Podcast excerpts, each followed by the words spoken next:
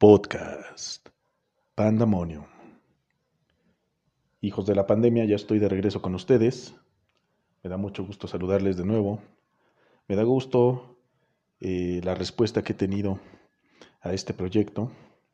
De verdad, de verdad, me siento halagado con sus comentarios, con sus críticas constructivas y hasta con las que no son constructivas. Al final de cuentas, me están oyendo. Les quiero comentar que esta música que tengo de, fondo, hoy sí sé qué música voy a poner. Debería llamarse, número uno, la mentira, porque nos hace creer, para los que hemos escuchado esta rolita, que todos tenemos un dragón dentro. Y para los que no sepan quién es Dragon, es un personaje de Game of Thrones, al que lo está esperando una bellísima princesa semidesnuda, formidable, y te hace creer que de verdad el amor existe. Mentira, pero bueno. Está padrísima la canción, a mí me encanta. Me encanta, es, una canción que me llena de alegría. Y espero que les guste a ustedes. Búsquenla um, en YouTube, en el segmento que tiene grabado partes de Game of Thrones. Les va a gustar, les va a gustar. La vida en un beso se llama. Bien, ¿qué les cuento el día de hoy? Ah, por cierto, algo que me llena de, gusto. El segmento Whiskas en mano es el, el, segmento que tiene más reproducciones de acuerdo a las estadísticas del podcast. Y lo siguen oyendo, y lo siguen oyendo, y lo siguen oyendo. Ha gustado bastante. Y eso pues me llena de alegría.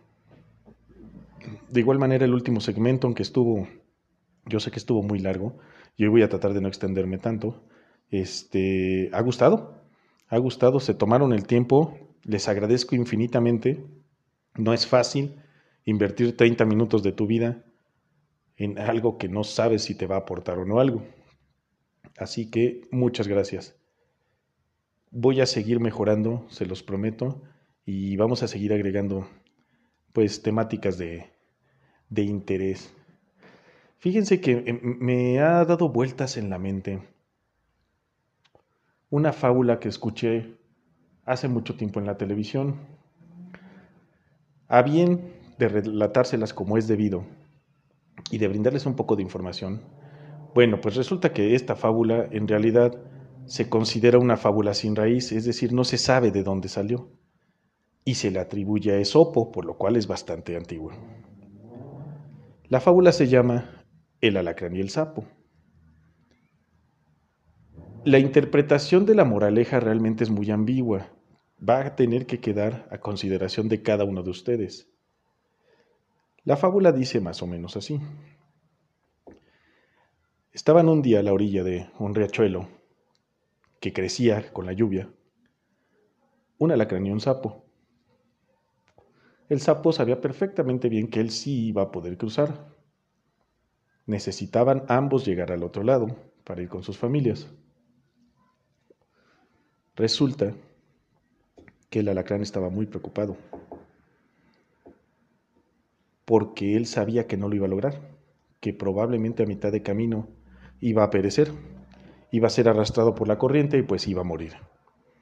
Entonces se acerca y le dice al sapo, ¿qué onda, carnal? Échame la mano, llévame en tu lomo, crúzame hasta el otro lado. El alacrán se voltea y le dice, perdón, el sapo se voltea y le dice, híjole, yo te conozco, alacrán. En la primera que puedas, me vas a picar. Le dijo, no, mira, piénsalo. Si te llego a picar, te voy a matar. Y ambos nos iríamos al fondo del río.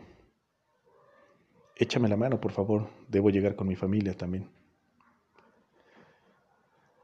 Ni bien toma la decisión el sapo, le dice, órale va, súbete a mi lomo, nadaremos hasta el otro lado. Allí iban, allí iban, nadaba, nadaba el sapo, nadaba. Le echaba muchas ganas, él ya veía la, la otra orilla, él sabía que pronto estaría con su familia, cuando de repente, tra, Siente la picadura del alacrán. El sapo se voltea y le dice, güey, pero ¿qué te pasa, cabrón? Lo prometiste. El alacrán, apenado y sabiendo que iba a morir, le dice, te piqué porque es mi naturaleza. Y por mi naturaleza, hoy hemos de morir los dos. Corta esta pequeña fábula, pero con mucho contenido, creo yo. Nos dice, a mi parecer, que el querer estar con una persona, que el querer estar con alguien y el creer que lo podemos cambiar, no es lo mismo. Y no podemos esperar que alguien cambie su naturaleza, porque desafortunadamente hemos de sentir la picadura del alacrán. Se las dejo y se las regalo para que la reflexionen. Esta fábula debí de haberla escuchado yo en la televisión de un tipo graciosísimo que creo que le llaman el cuentacuentos, tal vez a la edad de nueve años, y desde entonces la tengo muy marcada. Conforme fui creciendo, esta fábula fue tomando más sentido para mí. ¿Quién no ha pasado una decepción amorosa? ¿Quién no ha pasado un sinsabor en el trabajo? ¿Quién no ha sentido la traición del que llamaste hermano? Por romántico que suene, yo creo que todos hemos estado en ese escalón. Yo considero que no se vale ir por ahí diciendo es mi naturaleza. Podemos cambiar si queremos cambiar. Podemos hacer grandes cosas si lo deseamos. Y sobre todo, podemos no joder a la gente que está a nuestro alrededor si por sobre todas las cosas no lo deseábamos, ¿no? Eh, hasta aquí con la parte de la fábula. Espero que les haya gustado. Les comento que recibí muy buenas críticas de la historia de este accidente de motocicleta que tuve yo. Ya no vamos a retomar a fondo el tema, pues no tendría caso redondar. Gustó, gustó bastante. Ah, bueno, hasta lo de los estornudos gustó, que de verdad lo lamento muchísimo, que qué pena me da no haber podido editar esos benditos estornudos. Me da mucho gusto que se tomen el tiempo detallado de escuchar lo que les relato. Yo no vengo aquí a cambiar su manera de ser, ni propiamente, como te decían en la escuela, ¿no? A reeducar a nadie. Yo les transmito una vivencia, tuvo una consecuencia, marcó mi vida, marqué a la de las personas que estaban a mi alrededor y bueno, pues también seguí. Y tenemos que seguir todos, caerse y levantarse, acuérdense. Esa es eh, regla de vida. Sigo luchando con, con aquello de, de, qué contarles, qué no contarles, no aburrirles.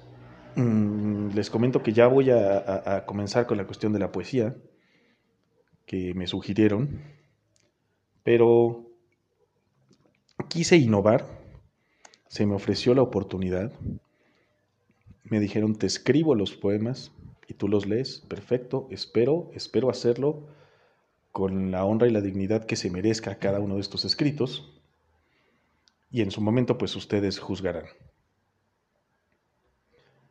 Eh, alguien por ahí me dijo que hablé demasiado de motos, me dijo y me aburrió, está bien, lo entiendo, pero recuerden que ustedes solicitan los temas de alguna manera yo los evalúo, los estudio y los pongo en práctica.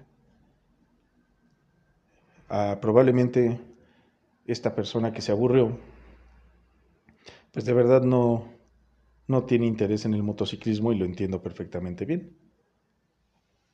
Pero aunque no recibí un comentario muy extenso al respecto, sé que la persona que me solicitó saber por qué prefiero motos antes que, que automóviles, pues quedó satisfecha. También hubo quien me dijo, oye, eh, la, la pasión con la que dices que eres motociclista y que amas ser motociclista, pues estuvo padre, me gustó. Me hicieron una burla que me encantó, se los juro que me encantó y se las voy a compartir. Un muy buen amigo mío me dijo, mi hermano por cierto, te, escuchaste tal cual, tal cual se oye Toreto cuando dice, yo vivo mi vida un cuarto de milla a la vez. Pues sí, casi, casi es así. Yo vivo mi vida un tramo carretero a la vez. Y ahí le voy echando ganas, ahí voy disfrutando el camino, voy disfrutando la sensación de ser libre que les comentaba que espero que algún día todos ustedes puedan experimentar a través de lo que sea, una guitarra, una motocicleta, un automóvil, una patineta, una lancha, qué sé yo, un parapén. Yo odio las alturas, por cierto, déjenme les platico. Detesto las alturas. Me dan pavor. A veces el solo hecho de subirme una escalera me conflictúa cañón, cañón. Entonces, eh, bueno, eh, hay cosas para las que soy muy cobarde y hay cosas para las que soy muy osado. Y, también por ahí me dijeron que me faltó un poco de humildad, que me vi demasiado soberbio. Híjole, así soy yo, así soy yo. Definitivamente, ya me la creí la de la de Duncan MacLeod, del Inmortal. Ah, yo sé que hay muchos de ustedes que tal vez no sepan quién es Duncan MacLeod. Como paréntesis, Duncan MacLeod era un personaje de una serie llamada Highlander, el inmortal. Y él estaba dedicado a cazar otros inmortales hasta que al final solo él fuera el único, y así de esa manera podría cobrar mortalidad, ser un humano normal y morir en paz. Deben imaginarse la vida tan triste para los que digan qué padre vivir es eh, para siempre. Yo no lo creo, nunca lo he creído. Y este personaje era triste porque se había enamorado en mil veces, en mil vidas, y había visto morir a su gente muchas veces, a la mujer que amaba, y no, no, no lo considero yo nada padre, ¿no?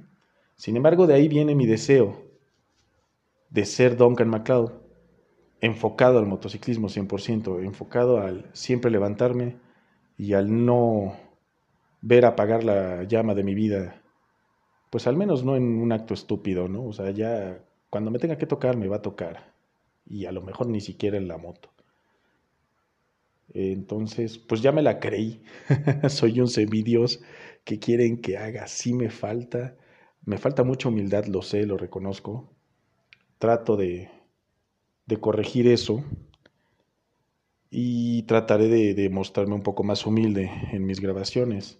Con la última grabación estoy seguro de que perdí escuchas, pero bueno, pues los que quieran seguir, ahí vamos a estar. Ahí estoy para ustedes. Hoy no hay mucho que decir. Han sido días un tanto complicados. Estoy cansado. Pero muy animoso, ¿saben? Llegar a casa a grabar esto me fascina, me, me motiva y, me da un poquito de fuerza. Hubo comentarios. Yo no. Ay, ahí está mi gato que no podía faltar en el podcast. Como habla de mí en el podcast. No puedo hablar en particular de uno de ustedes como tal. Número uno, porque conozco muchísimas personas y entonces yo sé que se va a despertar una cadenita media envidiosa. Yo te puedo comentar a ti que me pediste hablar de ti en el podcast, que te tengo un gran recuerdo y un gran cariño. Porque por dramático que suene y cursi, un día me devolviste la sonrisa. Hoy esa sonrisa no se ha apagado, pero les voy a explicar por qué. Resulta que a la edad de no recuerdo bien, porque es un trauma que quisiera olvidar, pero entre los seis y los nueve años eh, estaba jugando en los columpios de una iglesia cristiana, en el área de juegos para niños, Y no les voy a contar toda la historia de cómo pasó. Pero me caí delante de uno de los columpios. Eran columpios metálicos. Y cuando levanté mi cara, oh sorpresa, ahí venía el señor columpio hecho la chingada. de caricatura, señores. Hijos de la pandemia, créanme. No tienen idea lo que es recibir con la jeta un columpio de metal encarrerado a 15 kilómetros por hora, probablemente. Suficiente para romperme los dos dientes frontales superiores por la mitad. Lo cual obviamente me marcó de por vida porque yo ya había terminado de mudar dientes. Esos dos dientes en particular habían crecido muy bonitos, eran nuevos y eran definitivos, por lo que me quedé con una fractura definitiva. Aparte de dolor, aparte de el drama en el momento, el sangrado, bla, bla, bla. Y el recuerdo, que insisto en especificar, es un trauma, no un recuerdo. Esta personita de las que de la que quiero hacer hoy mención me dijo un día, obviamente porque su, su profesión es la salud bucal, me dijo, ya palabras más, palabras menos, y discúlpenme el folclore, pero se los advertí. Prácticamente me dijo, ya no le hagas a la mamada, pásale al consultorio. Y yo, ay, ¿por qué? qué miedo. Pues arregló mis dos dientes frontales perfectamente bien. Una compostura que duró mucho tiempo por ahí tengo una foto que si ustedes pudieran ver de justo tres, cuatro días después de que me arreglara, mi sonrisa corre de lado a lado de mi rostro como una pista de aterrizaje. Pero es por esto. Es porque de verdad me devolvió la sonrisa. Antes de esto, yo estaba, de por sí lo estoy, estaba muy amargado. A mí no me veían sonreír para nada. Mi risa es escandalosa, pero sonreír ni siquiera lo imaginaba. En las fotos, pero sonríe, nada, estés dando lata. No, hombre, después de que me arregló los dientes era pues sonreír por todo, ¿no? ¿Por qué no? Se veía fabulosa mi, mi dentadura. Me considero una persona de una excelente higiene bucal, así que saludable al final de cuentas. Y, ahora completa. Y, yo me senté en esa silla que por cierto detesto muchísimo, tanto como las alturas, yo creo, a escuchar ese odioso taladro que preparaba todo para que se afianzara la resina que iba a colocar en mis dientes, me senté con la promesa de que iba a pagar por el trabajo que se me estaba haciendo. Con mucha vergüenza les digo que nunca pagué. En realidad, mi economía no es solvente. Y me avergüenza mucho decirlo que aunque sigue siendo una persona muy cercana a mí y ahí ha estado siempre, jamás me cobró. Nunca volvió a tocar el tema, nunca me lo echó en cara. Nunca lo utilizó para humillarme o qué sé yo. Un excelente ser humano, señores, sin lugar a dudas. ¿eh? Así que hoy le rindo tributo a todos ustedes, profesionales de la salud bucal que me rodean, y más a este angelito, que de alguna u otra manera, porque son varios los que han tendido su mano hacia mí, tengo un primo hermano que yo no sé si me está escuchando o no, que algún día hizo la misma compostura. Ok, aquí tengo que reconocer que fue un bien mutualista, puesto que él necesitaba con quien practicar y pues yo necesitaba mis dientes completos, ¿no? Esta compostura suele durar a veces cinco años, a veces menos. A veces se me olvida que estoy reparado de la boca y se me ocurre pelar cables con ella y adiós los, este, las resinas, ¿no? Entonces, bueno, para todos los que estén escuchando esto, por favor no se me encelen. Tengo una anécdota con cada uno de ustedes, sin lugar a dudas. Yo sé quién me ha ayudado, yo sé quién no, yo sé quién siempre está conmigo y quién siempre va a estar de mi lado. Así que, por favor, hoy solo estoy cumpliendo una petición que se me hizo bastante, bastante sensible. ¿Saben? Hay, hay, un, hay algo al respecto de esta última anécdota en la motocicleta que mucha gente me hizo notar, no nada más, hubo una en particular, pero en realidad me dijeron, qué bonito te expresas de esta muchacha. Bueno, no es para menos. Formó una parte importante de mi vida en su tiempo y en su momento. Y además, señores, la raspé, la dejé marcada de por vida, físicamente y probablemente emocionalmente también. Entonces, a raíz de esto, yo siento que, que, la gente quiere saber qué puedo decir de ellos, qué puedo sentir de ellos. Y créanme, que habrá un momento de cada uno, sin lugar a dudas, de cada uno de los que están conmigo, de cada uno de los que vale la pena recordar. Yo siempre lo he dicho, o bueno, no siempre, desde hace mucho tiempo, que mi grupo de amigos es muy cerrado y muy selecto, la verdad, aunque se oiga muy mamón. Y ya no son mis amigos, ninguno de ellos. Todos ellos pasaron al nombramiento de ser mis hermanos. Y llámenme como quieran. Yo con ellos me saludo de beso y son varones el 90%. Y no me interesa lo que piensen, yo sé lo que soy. A mí un beso no me define, ni me da ningún tipo de orientación sexual.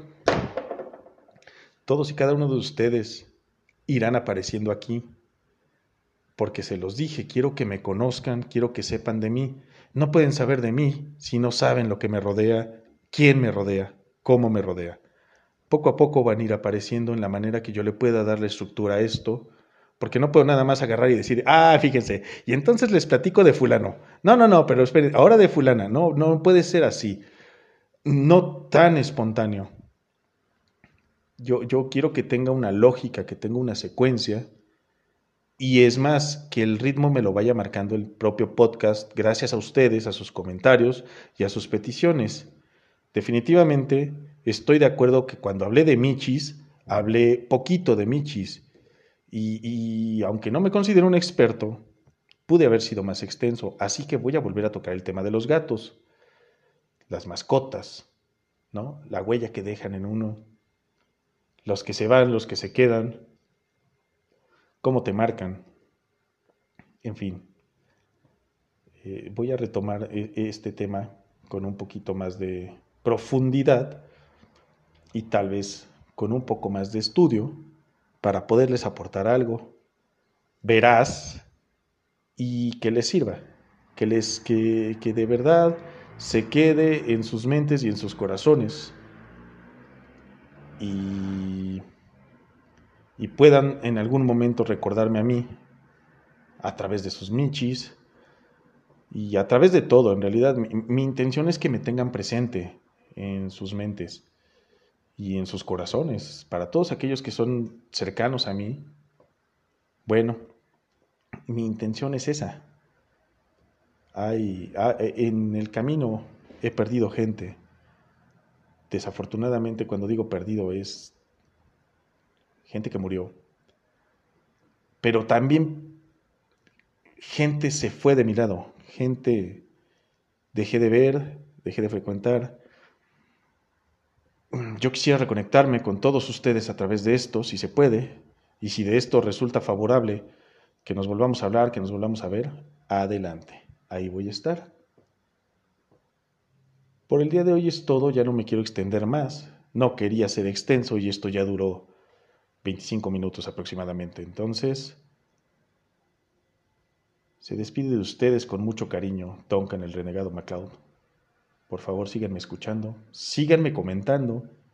Mi intención no es juntar likes, no es juntar seguidores como tal, aunque creo que la aplicación te lo permite, te permite seguirme. Bueno, si me sigues, tengo entendido que lo que va a pasar es que ya ni siquiera te tengo que estar mandando la notificación del podcast, te va a llegar. Entonces, yo no estoy lucrando con esto para nada, de ninguna manera lo estoy haciendo y mi intención no es hacer un negocio. Se los voy a dejar y se los voy a recalcar cada vez que emita este podcast Quiero ser parte de su vida y quiero que me recuerden, quiero dejar algo. Por último, les comento que decidí, porque también se me pidió que estableciera una fecha, lo cual se me hace lógico, decidí transmitir lunes y viernes. Así que pueden esperar puntual de momento lunes y viernes estas transmisiones hasta que yo decida ser más extenso a lo largo de la semana. Y sin más por el momento me despido de ustedes esperando haber llegado a sus corazones, esperando dejar algo en sus mentes. No me olviden que yo no los he de olvidar jamás. Estamos en contacto. Hasta la próxima.